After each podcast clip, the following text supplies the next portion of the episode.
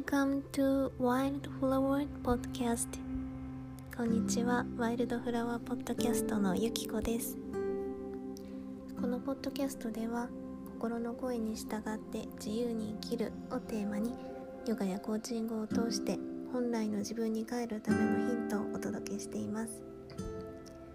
私自身が自分と向き合う過程で学んだこと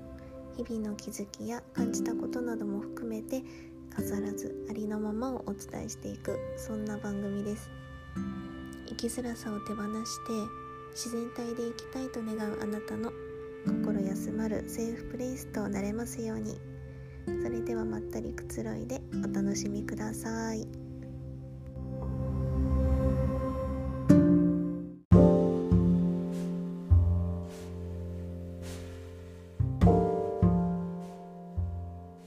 皆さん、こんにちは。ゆきこです。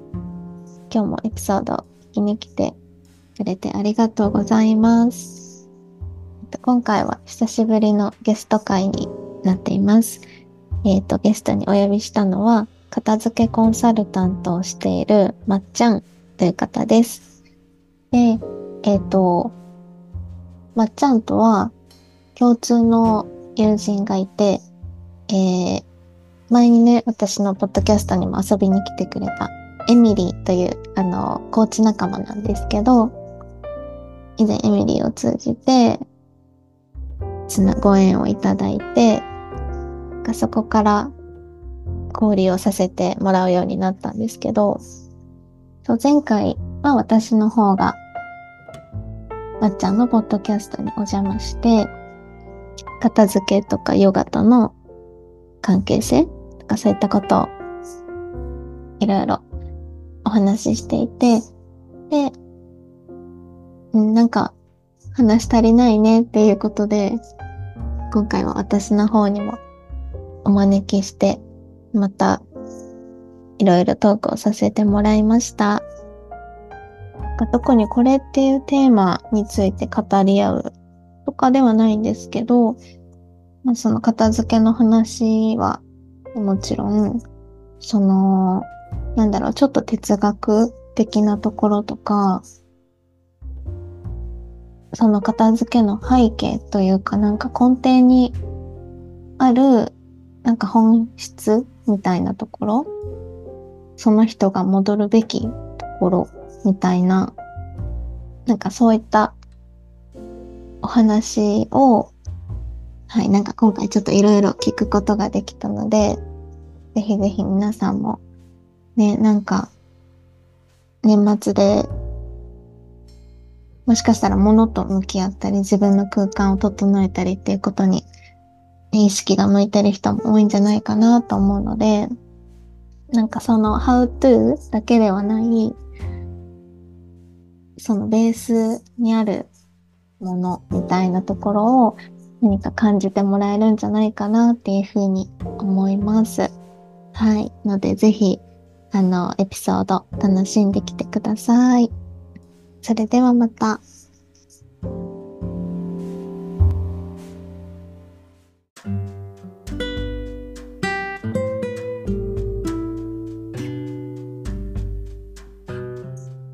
皆さん、こんにちは。今日は、えっ、ー、と、片付けコンサルタントのまっちゃんをゲストにお呼びして、えっ、ー、と、対談形式で、えーと、エピソードをお届けしたいと思います。まっちゃんよろしくお願いします。よろしくお願いします。画面越しで今お辞儀されましたけど。ゆっこさん、ゆっこさんの、えー、ポッドキャスト聞いてる方、えー、こんにちは、こんばんは。はい、おはようございます。ございます。えっと、ゆっこさんの友人で、友人って言っていいですよね。もちろんです。あの片付けコンサルタントをしているあのまっちゃんと申します。今住んでるのは、まあ、愛知県の名古屋あたりの平野に住んでるんですけど そうあの私は子供の頃からすごい片付けがすごい好きで、まあ、記憶にあるのはまあ幼稚園とかあたりぐらいから、おもちゃ箱をねこう片付けしてた記憶がすすごいあるんですよね。うんで小学校になるとあのお道具箱を手に入れるじゃないですか。うんうんそれをねあの昼休みとかにこねくり回して楽しんでた。へえ。散らかす方じゃなくてもう片付けるしまう担当みたいな感じだったんですか？散らかしもするんですけどうん。なんか多分ずっと人といるのもそんなになんかうん疲れちゃうから遊んだ後とかうん一人になる時間を作って そんなキザな小学生おるんかって感じですけど 一人になる時間が欲しいとか言ってすごいそうなんだ。あれ片付けをしてました。はい。そんなわけで多分人より片付けで考えてる時間長いし好きやからなんかまあそれが人のために役立てたらいいなと思って片付けを広める活動を、はい、してます。ポッドキャストとかインスタとか片付けのレッスンとか単発でワークショップしたりとかして、はい、片付けは楽しいぜっていうことをやってます。はい、ありがとうございます。もうそのすごい片付けが楽しい大好きっていうのがなんかいつも伝わってくるから、うん、なんか私にそんな概念がなかったから なんかそこからすごいそうですよね。そうなんですよ。ね、で今おっしゃっていただいたワークショップとかもあのつい先ほど体験させていただいてなんかめちゃくちゃ自分と向き合う時間になったし、なんかそのなんか自分のことを知れるっていうところも、なんかすごい、ね、豊かな時間を過ごせたなと思ってるのでなんか今日はその片付けの、まあ、お話ももちろんなんですけどあとなんかまっちゃんが普段から発信してる中で私気になっているそのちょっと哲学的な視点というかそういうところも含めていろいろいろいろお話ししていけたらいいなと思ってるので、はい、あのどうぞよろしくお願いします。嬉しい。私もゆっこさんの考えとこう一緒に自分の考え照り合わせてお話しするの好きなので楽しみにしてます。お願いします。お願いします。ありがとうございます。もうなんか結構なんだろうな片付けの話とか、ね、コーチングもそうですけどそういうの話しててもなんかだんだんか心理とはみたいな話になんかずれうん 言っていったりとかなんかそういうのも、でもやっぱりなんかつながってるよねって思うところもなんか発見があってなんかそういうの話すの面白いなと思ってるんですけどうん。もう私がね印象的なのがその片付けることとかをセンターに戻るって表現よくされてると思うんですけどそのあたりの感覚とかなんかちょっとどういう世界が見えてるのかなっていうのを聞いてみてもいいですか？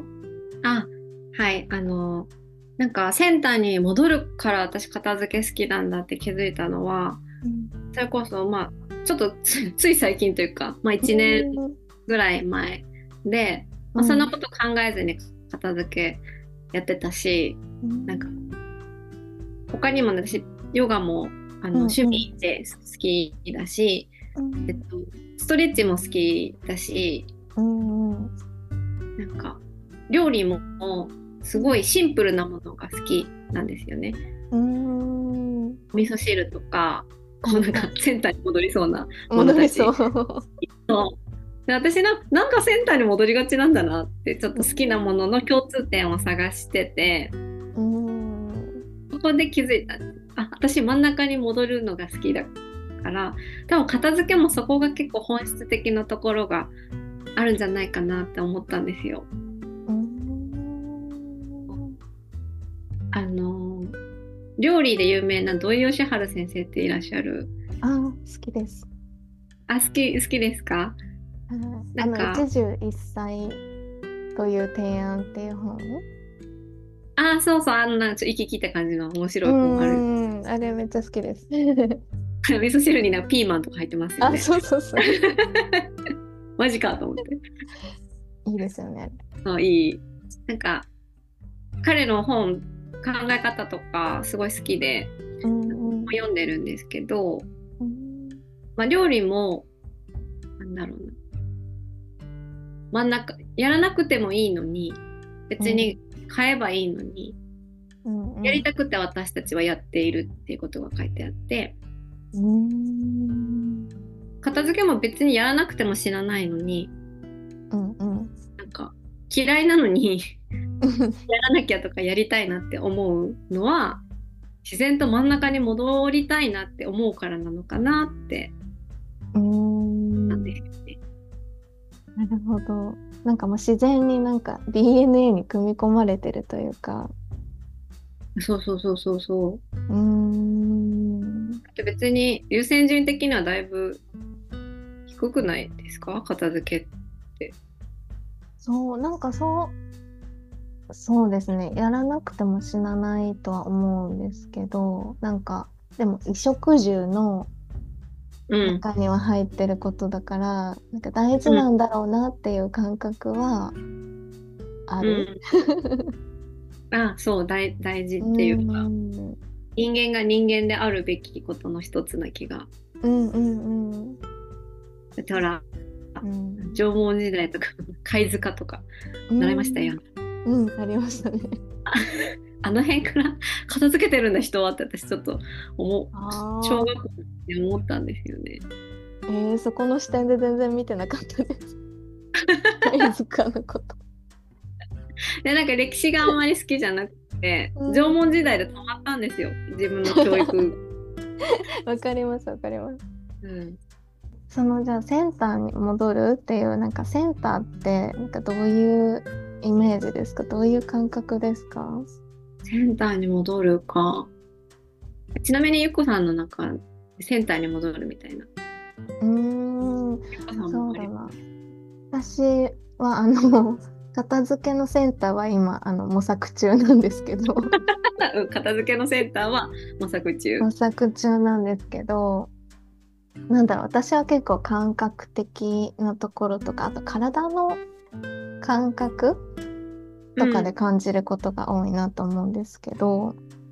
やっぱり整ってる状態というかうーんなんか違和感がないとかうん。なんだろう、まあ、健康健康って言ってしまえばそれなんですけどなんか自分に合ってるっていう感覚とあかあ。うーん。食生活もそうだし食べるで取り入れるものとかが、うん、一致してる自分と。なんて言うんだろう。だからセンターに一致してるから一致してるって思うんでしょうけどうん。そうそういうのとかあとはうーん精神的なところでもやっぱりなんか自分の本心を生きれているかとかなんかそういうところから離れてるとあなんかセンターっていうか自分に帰りたいなっていうのがなんかやっぱり自然と出てくるから私はそういうところで結構感じてるかもです。あ今私がとっさに言語化できなかったからゆっこさんに無茶ぶりしちゃったけどあ私がうん言いたかったことを今すごい言ってくれて、えー確かにそうだって思ったんですけどうんうん。あの確かに健健康健康であることとか、うん。まあ、そうですよね。なんかこう安全安心健康。健康大事ですよね。なんかうその、んうんカチッとはまってる、まあ、骨とか筋肉とかもそうですけど、うんうんうん。まあ、体で言ったら一番自分があのこうありたい楽だと思う姿勢うんうん。を取るのが私の中ではストレッチとかだし、うん。部屋の中もその真ん中のカチッとはまる健康な状態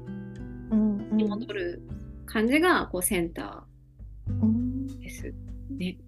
ああこお部屋にもその健康っていう概念というかううん、そういう感覚があるんですね。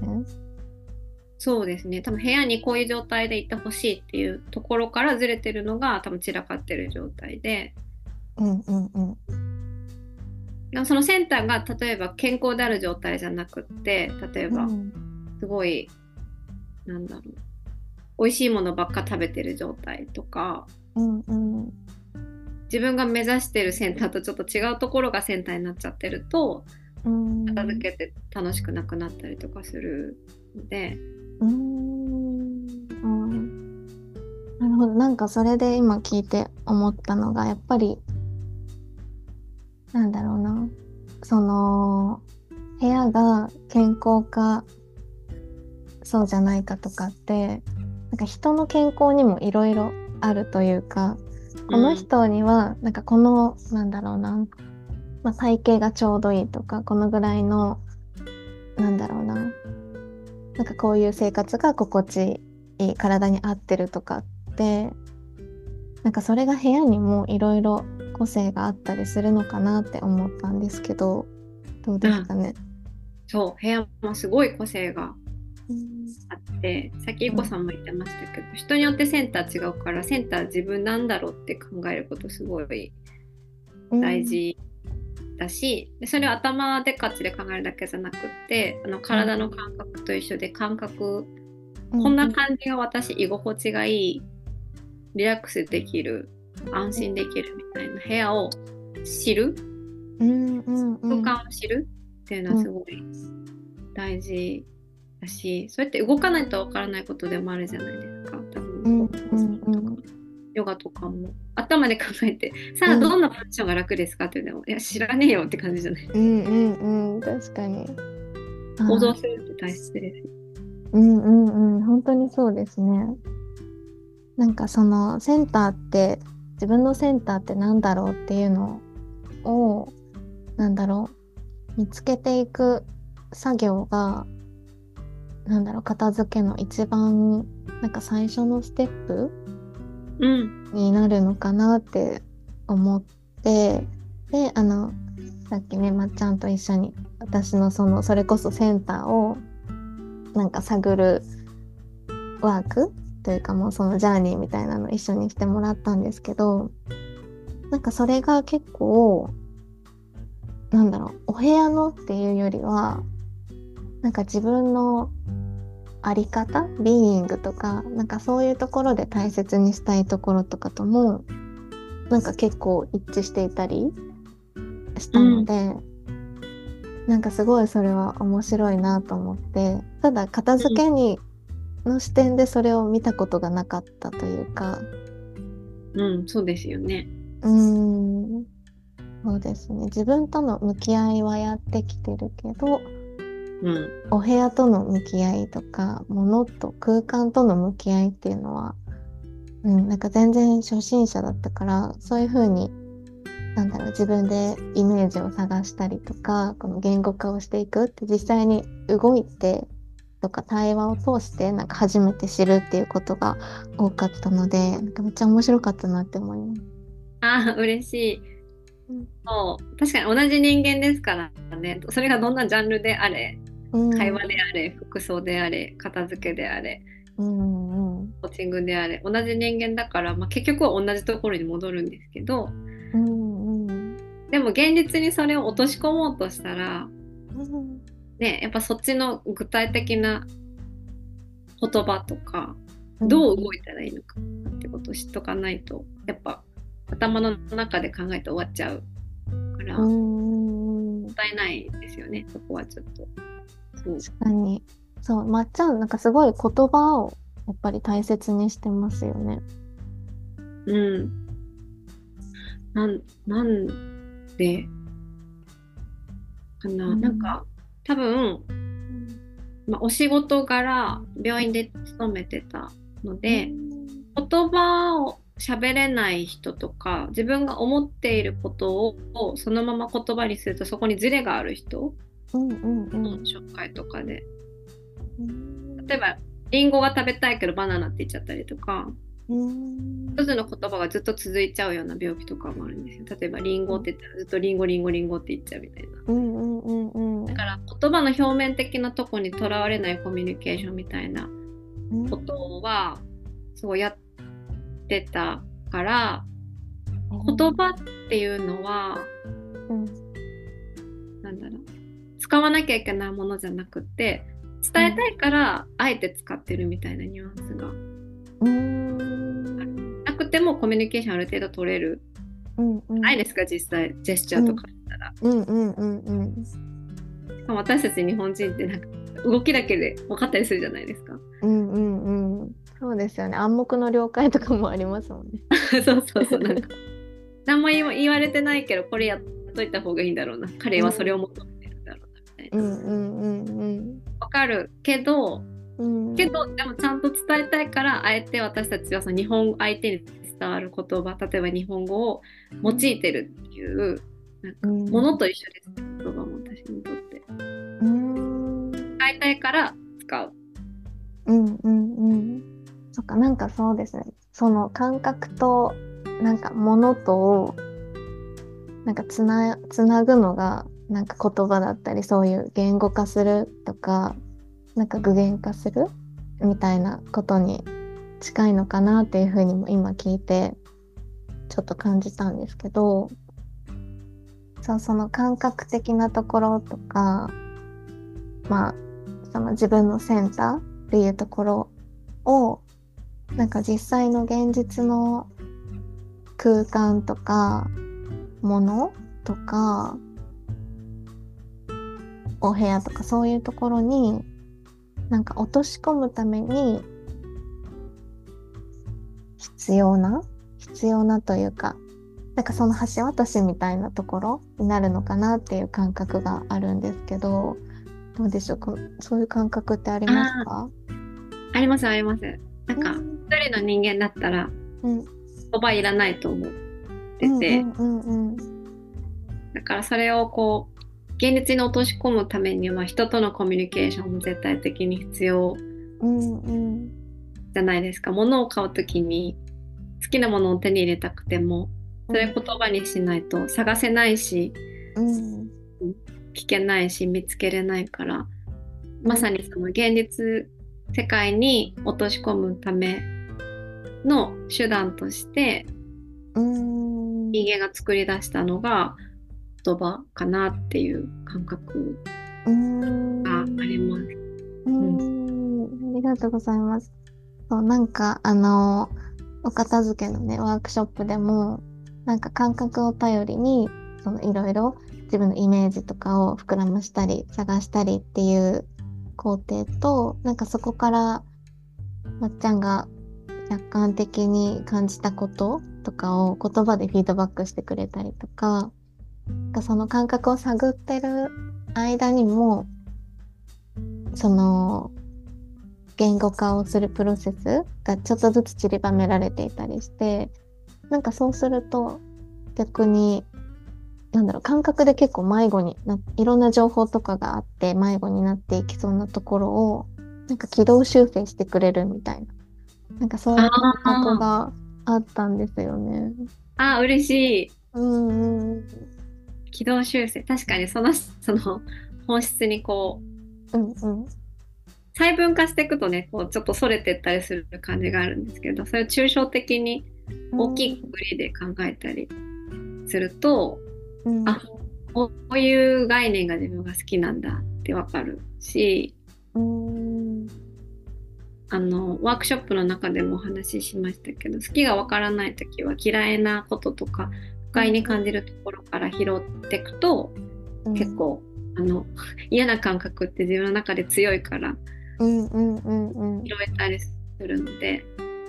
うん。なんかそういう感覚で自分のセンターを知って上知った上で片付けをするとうん。初めてそれで片付け終わった感覚？あ片付いたっていう。うん。みんな多分片付けても片付いたっていう感覚がないからつまんないと思うんですよ。はい。本当にそう。終わらないダイエットみたいなものです。よね。そうなんですよね。確かに。なんかここに帰ってきたっていうのがあると多分、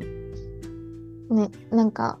私はどうしてもその精神的な方になっちゃうんですけど、ぱりなんか本当の自分のセンターとつながった感覚とか、なんだろうな、もう、それこそ言語化するのがすごい難しいんですけどなんだろう。自分の中で一番自然というかもうそれ以外ありえない。もうこれがそうなんだっていう感覚とかがなんかそこになんだろうなつながったり一致した感覚とかっていうのが、ね、過去その記憶の中でもあ一回でも経験するとやっぱりなんかそこからずれていってる時はなんかどうどうにかして戻ろうっていう風になね動きが働くしなんか帰ってくる場所が分かってる安心感みたいなのもあってだから結構その、アップダウンとかカオスな感じになっても現実が、ね、ごちゃごちゃしててもなんかここに帰ってくるところがあるっていうのがなんかすごい自分の中で安心感とかにつながってるなと思うので、うん、片付けもそういう感じなのかなって今想像ですけど。うん。うん、いや本当に私が言いたいことを本当にあのあの言葉で言ってくれるから、ニヤニヤしてて今。やっぱ帰る家があって初めて外に出れる。感覚ですよね。そうなんか私あの小小に子供の、うん、あの、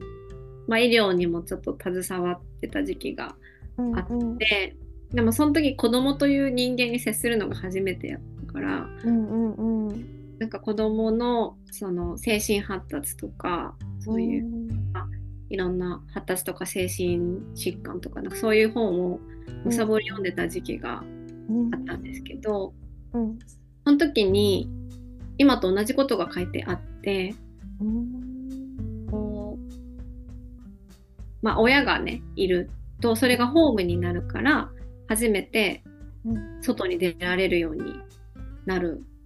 っていう子供って。だからちっちゃい時ってこうちょっとずつ母の顔を見ながら親の顔を見ながら父親とか母親を振り返りながら、ちょっとずつこう離れる距離を増やしていくんですよ子供って。2メートル3メートル4メートルみたいな。はいはいはい確かに。ただそこに愛情とかホームっていうものを感じられないと人っていうのは、うん、動けなくなるんじゃなくって帰る意がないからすごい飛ぶらしいんですよ。突発的な、うん、あのチャレンジを恐れないすごい飛び方をするらしくって離れ方とか。そうなんですね。だから歴史上のその、うん、すごいことをやし成し遂げた人たちに、うん、まあ、欠落した愛情とかっていう経歴があったりするのは、うんうん、噂がないから、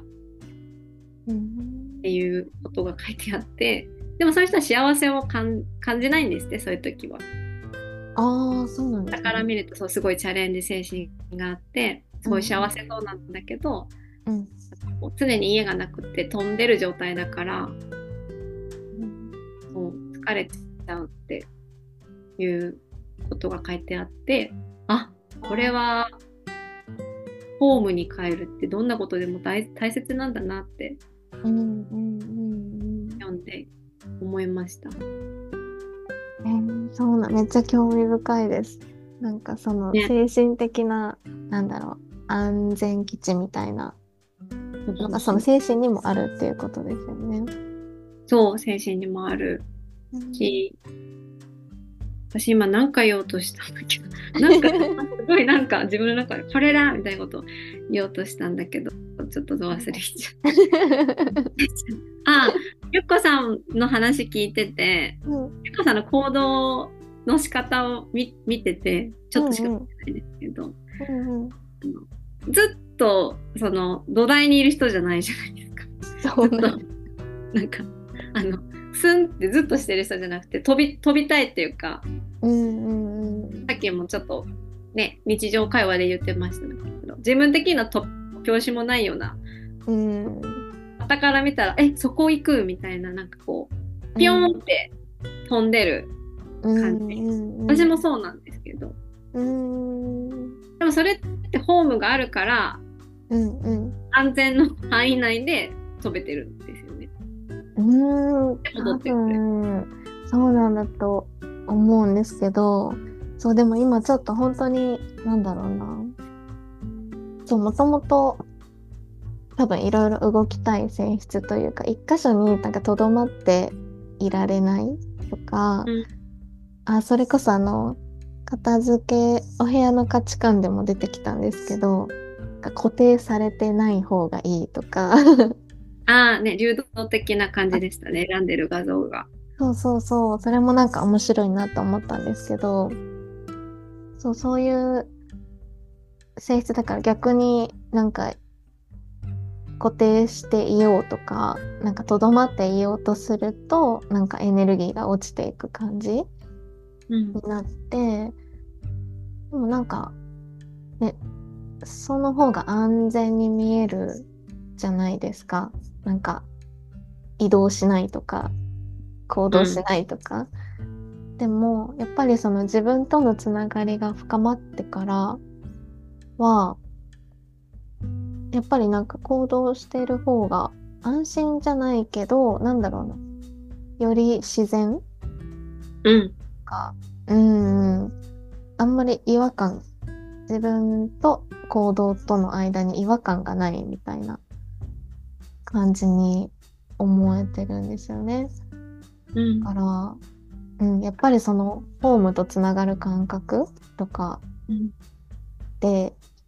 ね、せ内側だけじゃなくてその外側の行動とかにも結構つながってくるなって今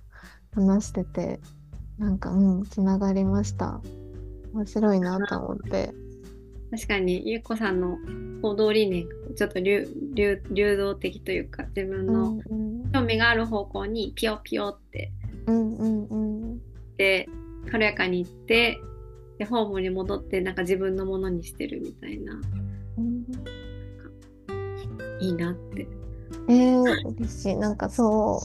うなんか今すごい言葉にしてくださったのがあーなんかいろいろ経験して持ち帰ってなんか自分のものにしていってる自分のなんか一部にしていってるなみたいな感じがうん。確かにそういうプロセスが好きなのかもしれないって思ったんですけどえまっちゃんはどうですか？行動するときやっぱりそのホームの感覚とかそこからなんか冒険していくみたいな感じってありますか、そうですね。私もひとところにとどまるのはあんまり好きじゃなくってうんうん。1年になんか3回とか4回とか引っ越しちゃったりしてた。そうですね。引っ越し多いですよね。ああんまり知らないけどなんかまたえカナダじゃなかったっけとか。国内でまた引っ越しとか。あ日本にいた？みたいな。そうそうそういるよと思思いながら。そう。でもずっとうん動き続けてるのはうん。うん。疲れるん。ですようーん。それもわかります矛盾してるん。ですけどうん。うん。うん。だからまず動いてもその先でホームを作ったりとかうん。うん。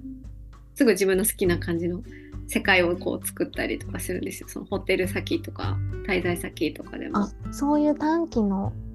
滞在であってもっていう感じなんですね。そうですそうです。それは昔からやってたわけじゃなくって、うん。そういうことをやってる人たちを見て そんな短期の滞在なのにそんなことして、ちょっとちょっとバカなのかなと思ってたんですよ。そうだったんだ。そんななんか非効非効率的じゃないですか、うんでもそれはする意味が分かったから。えーえちなみにどんなことをしてそのホームを作っていくんですか？例えばめっちゃ具体的なこと言いますけど、うん。例えば1週間滞在しますってなった時にうんうん。昔の私だったらキャリーケースから出さないんですよ。うんうんうん。でまず行ったら物を全部出してあのーえー。まあ、片付けのちょっとルールになっちゃいますけど原理原則になっちゃいますけど、うんその場でのあの自分がそのものを置く場所をその場で決めます。えーはい、出すんですね。出します。出して、まあ、キャリーケースの中を収納場所にしたいんだったらそのままにしますけど、うんうん全部そのままだと結構キャリーケースなんかってぐちゃぐちゃになるじゃないですか。そうすると私結構パニックになるうんし、毎回探すみたいな疲れちゃう。うんうん一回出して例えば洗面所にこれかける服はここにかける小物はここに置くみたいな感じで決めます。なるほど。もうお家みたいに暮らすっていう感じにするイメージですか？そうです。失った一日を作らないみたいな感失った一日を作らない。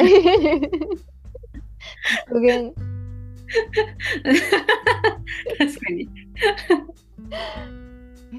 強欲なんですよね。きっと。ああ、そっか、その、じゃあ、なんだろう。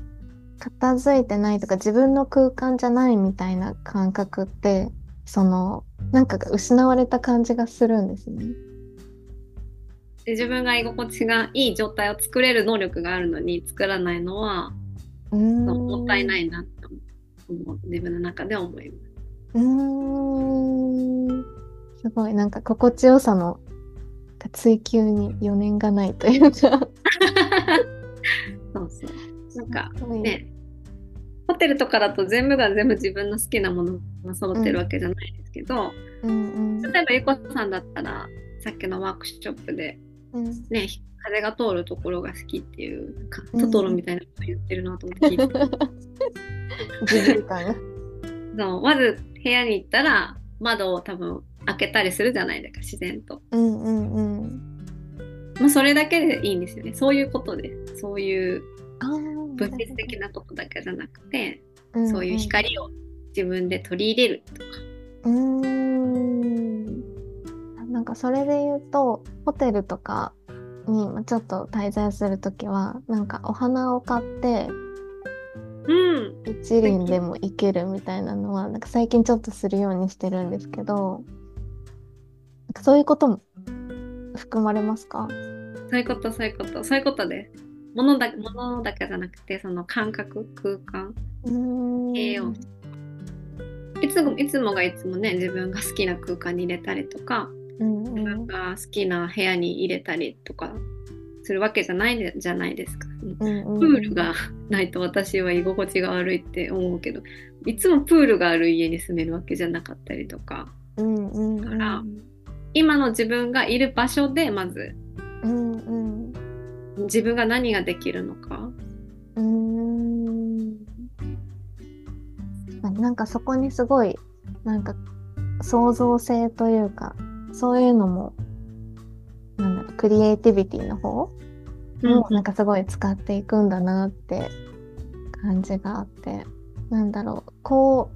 うであらねばっていうよりなんかここから何がクリエイトできるだろうとかなんかそういう感覚なのかなって思ったんですけど。いや、本当にそうです。本当にそう。クリエイティビティなんていうおしゃれな言葉で今まで考えてなかったけど、妄想って考え思ってたけど、そう、クリエイティビティだ。かっこいい。うんめっちゃかっこいいですよ。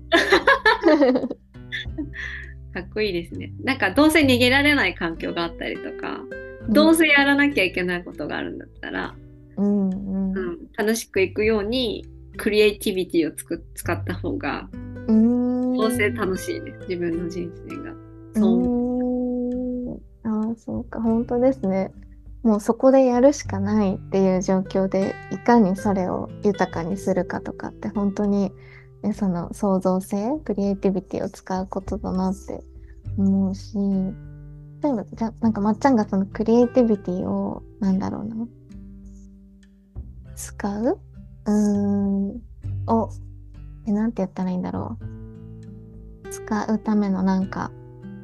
コツみたいなのってあったりしますか？私、クリエイティブな人間だと今まで思ってなかった。ゆくさん、ゆくさん結構クリエイティブじゃないですか？えー、なんだろうな。でも空間とかに関しては結構全くというか全くではないかもしれないんですけど自分で作るっていうよりもなんか心地いい場所に行くとかの方になっちゃうんですよね。うんうん。だからなんか自分でその空間を作るっていうその創造性がまだなんだろうな起き上がってない感じがする。起き上がってない。だからそそれをなんかどこからそれが湧いてくるのかなとかどうやってそれを起こしてるのかなっていうのが気になったんですけど。まあでもゆこさん多分そうね片付けに関しては部屋の空間とかに関してはうんクリエイティブって自分は思えてない、まあ、寝寝てると思ってるけど、うんうん多分違うジャンルはクリエイティブだったりすると思うんですよ多分。そのコーチングとかも、多分好きやからずっと考えてるうんと思うし、うん考えるあ考えるってことがクリエイティブなんですかね。ああメモしよう。そっか、ねなんか、あれですよね、センスのお話も、あの、ワークショップでしてくださったけど、なんかそれも、センスは知識ってうんおっしゃってたじゃないですか。その世界をどれだけ知ってるかとか、どれだけそのことについて考えているかとか、なんかそういうところが、ね、創造性とか、その感覚を開いていく助けになるのかなって今うん思った。思います思います。なんかす好きなことが究極なんか仕事にするすると楽,、楽っていうかって言うじゃないですか、よく最近。うん。好きなことには勝てないとか、好きに努力は勝てないとかいううん。本当の本質ってちょっとそこに近いと思ってて例えばき始めるきっかけが人より劣ってるからどうにかしなきゃと思って時間を費やしてってうん結局それがセンスがいいことにつながってって得意になって好きになってみたいな。うん形になる人って結構いるなって私は思ってて。うんなんでかっていうと、まあ、片付けの仕事も多分コーチングしてる人もそうだと思うんですけどうん。自分にとってなんか苦手なことだったりとか自分の短所だと思ってることこそ結構私たちの年代で埋めようと思ってうん。でそっちの勉強したりとかうん。なんかそっちをどうにかしたいと思ってこう知識を増やしていったりする。うん。で結果的にセンスが良くなってそれを仕事にする人とかうん。いるじゃないですか。むしろ得意なことよりむしろむ昔は苦手だったことの方がうん。結果的にあれ知らない間に周りよりできるようになってるぞみたいなこととか。うんセンスが良くなることってたくさんあると思ってて。うーん。確かにでもそのプロセスを経てなんか手にしたものとかなんか習得してきたものって反対にそのできなかった時とかがあるからこそなんかそれを求めてる人の気持ちがわかるというか。うん確かに。感覚的に全部できちゃってスルスルみたいなねあの天才的なあの 成功の仕方もいいかなと思うんですけど逆になんかそういうプロセスがあると本当に、ね、サポートできる幅が広がるというか。うん。うーんそういうのは確かにあるかもなって思いました。ね、あの日本語喋れる人は日本語教えれないのと同じ原理だと思うよ。あれ日本語喋ってる人が私たち日本人が日本語を教えれないのうんうんうんうんうん普通に喋ってるしそれにありがたみを感じたことがないからうーんない状態を知らないからだと思います。確かにどうやって習得したかとかって全然ね知らないうちにできてたっていう感じになりますよね。ない ないですよ日本語の知識とか、うん。ないですね、うん。国語の授業とかは別に私ありがたくなかった。しあんま好きじゃ。ん。えーわかる。でまっちゃんは片付けでやっぱりなんかこの片付けをお仕事にするまでになんだろうその苦労したこととかってやっぱりありましたか？もともと片付けは好きな子だったっておっしゃってたけど、そうですね。一番苦労したのはそれこそ片付けがあの片付けっていうか目の前が散らかってるのがうん。嫌っていうか人より頭が回らなくなるから片付けをし始めてそれが好きになったんですけどその過程があまりにも子供の頃すぎてうん。記憶にないかったから、うんうん。なんで自分が人より片付けができるのかとか、なんで片付けが人ができないのかとかうんうん。どうやって教えたらいいのかっていうことを言葉で表現ができなかったのがうん。一番なんかこうやって言うとめっちゃ鬱陶しい人ですけど。えなんでできないの？みたいな。はいはいもう当たり前だからそれが。あそうそうそう。うーん。生まれつきじゃないんですけど多分あまりにもちっちゃかったから。うーん。なんかそれをねなかなか言葉にできませんね。今でもうまくできないですけど。あーなるほど。なんかその過程があるからこそすごいその感覚とかその人にとっての当たり前をなんか言語化していくとかっていうことになんか情熱があるのかなって今感じたんですけど、そうそうそう。多分それもありますしうん内省みたいな自分の自分を客観視するこう研究みたいなところも好きなジャンルでうんうんうん。それがプラスに働いてるのか。なんか人を研究、こう言ったら冷たいですけど研究対象みたいな感じで。うーん。はいはい。あでも わかります。なんか私もすごい自己探求とか内省とかやっちゃうタイプ？あやっぱそうなんですね。そうだからなんかすごいなんか通じる ものがあるなっていつも。ああそうそう私もちょっとなってなんか風の通り道が好きなんですなんて。知らないですからねみんな。あそうかそうか。そうそれもなんかそういうなんだろうな。自分を探求していく感じでその人の探求とかも手伝ってるとやっぱりなんかその、個々のオリジナリティみたいなところもすごいなんか見ることができるしうんなんか人を通してまた自分を知れたりとかなんかそういうなんかその人がその人自身に気づいていくっていうプロセスもすごい好きだしその本質同士でなんか対話したり関わったりすることでなんか違いを通してなんかお互いのなんか輪郭が見えてくるみたいな。うんうんうん人がいないと自分見えないですうんうんうんうん。あそういうのもすごい好きかもしれない。あーなんで今ゆっこさんと話してるとこんなに気持ちがいいのかなんか分かりましたなんかこの人はそのままの自分をなんか受け入れてくれるっていううーん。確信が初対面から得られる人なんですよ。へえ嬉しい。あなたは あなたはありがとう。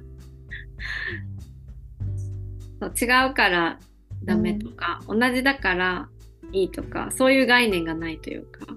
うーん。確かにそれはずっと思ってるかもしれないし、なんかまっちゃんも私から見たまっちゃんも本当にそういう感じで、なんかそのセンター、センターセンターって言うけど、そのセンターはなんかそれぞれまっちゃんにとってのセンターをみんなになんか教えるっていうよりも、なんかその人のセンターとはみたいなところにすごいなんか好奇心を向けてくれてる。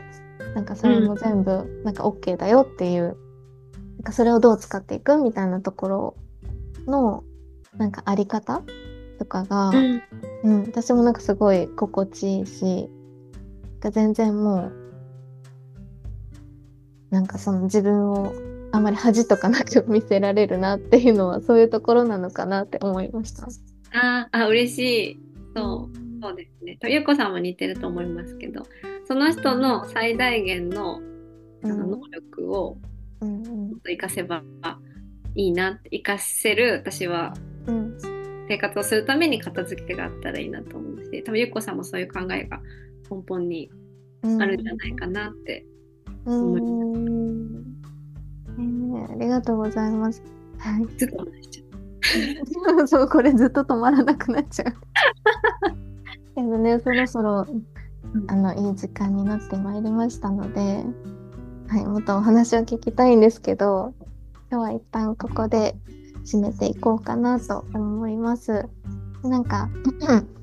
まっちゃんの方から今やってらっしゃる活動とか、何かあのつながり方とかお知らせとか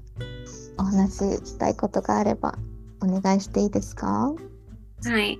あの、私もゆっこさんと一緒で、ポッドキャストをやってるんですね。あの、片付けだな、だ めっちゃ噛んだ。大事なとこ、片付けだけじゃなくて、あの、あのちょっとその哲学的なこととか、なんか、うん。うんまあ、暮らし、楽しむことに貪欲やから、うん。こういう視点すると楽しいかもしれないよみたいな話をあのベラベラ喋ってるのであの、まあ、片付けに興味がなくっても今日一日ちょっと退屈だなとか最近私退屈だなって思う人にぜひ聞いていただきたいのであのまっちゃんの片付けラジオ そのままですけど、ね、に検索して聞いていただきたいです。そう私も聞かせてもらってるんですけど本当にその片付け的なところからなんかね哲学的なところになんか思考がパーってなんか旅できる感じのラジオだなって思うので、宇宙まで行ってます。うん、そう。ぜひ聞いてみてください。おすすめです。となんか今片付けの活動っていうのはあれですかね？あ、そう、あの、あ、そうとか言って、あの、人に言われて思い出した。あの、片付け、今日、あの、何々出しますとか、そういうものは直近でないんですけど、私の LINE 公式の方に、私の例えばサービスやるときとか、なんかワークショップ募集するときとか、そっちに一番最初にご連絡させていただくので、ただ毎日あのメールが来るような鬱陶しいものじゃないから、もし、あの、そっち限定のポッドキャストもプレゼントで送ってるので、もし私のサービスとか興味があったりとか、あの、ポッドキャストを聞いてて、なんか、プラスでちょっとボーナスの回ちょっと聞いてみたいなみたいな人は、ぜひ LINE 公式登録してください。はい。はい、ありがとうございます。それも全部合わせて、あの、リンクお借りして貼っていくので、ぜひチェックしてみてください。めっちゃ優しいな。ありがとう。ありがとうございました。ありがとう。はい、お話できて、ちょっと楽しかったです。前回、そう、まっちゃんのポッドキャストに、あの、お邪魔させていただいて、あの、ヨガと片付けの関係性とか、その辺も、いろいろお話しさせてもらったんですよね。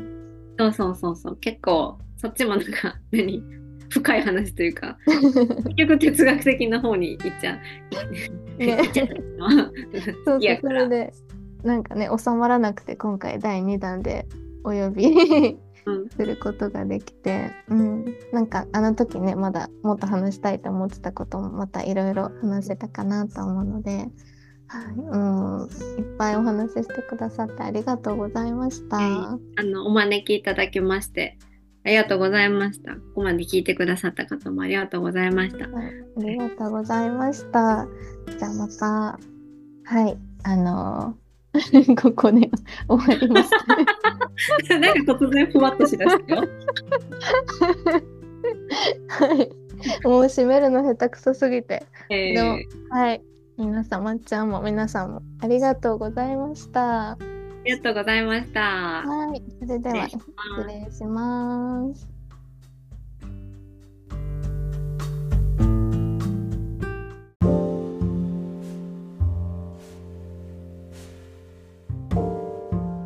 はい、えー最後まで聞いてくださってありがとうございました。そうまっちゃんとのお話は、なんかほんとプライベートみたいにすごい楽しく、あのお話しさせてもらって、ね、最後の方急にちょっと収録だったことをあの、思い出して、なんかもうわけわからない終わり方になってしまったんですけど、はい、すいません。ちょっとお聞き苦しかったと思いますが、お許しください。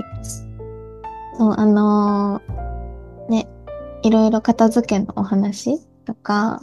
なんかそこから、ね、哲学的なところとかも、まっちゃんの人柄とかも、なんかいろいろ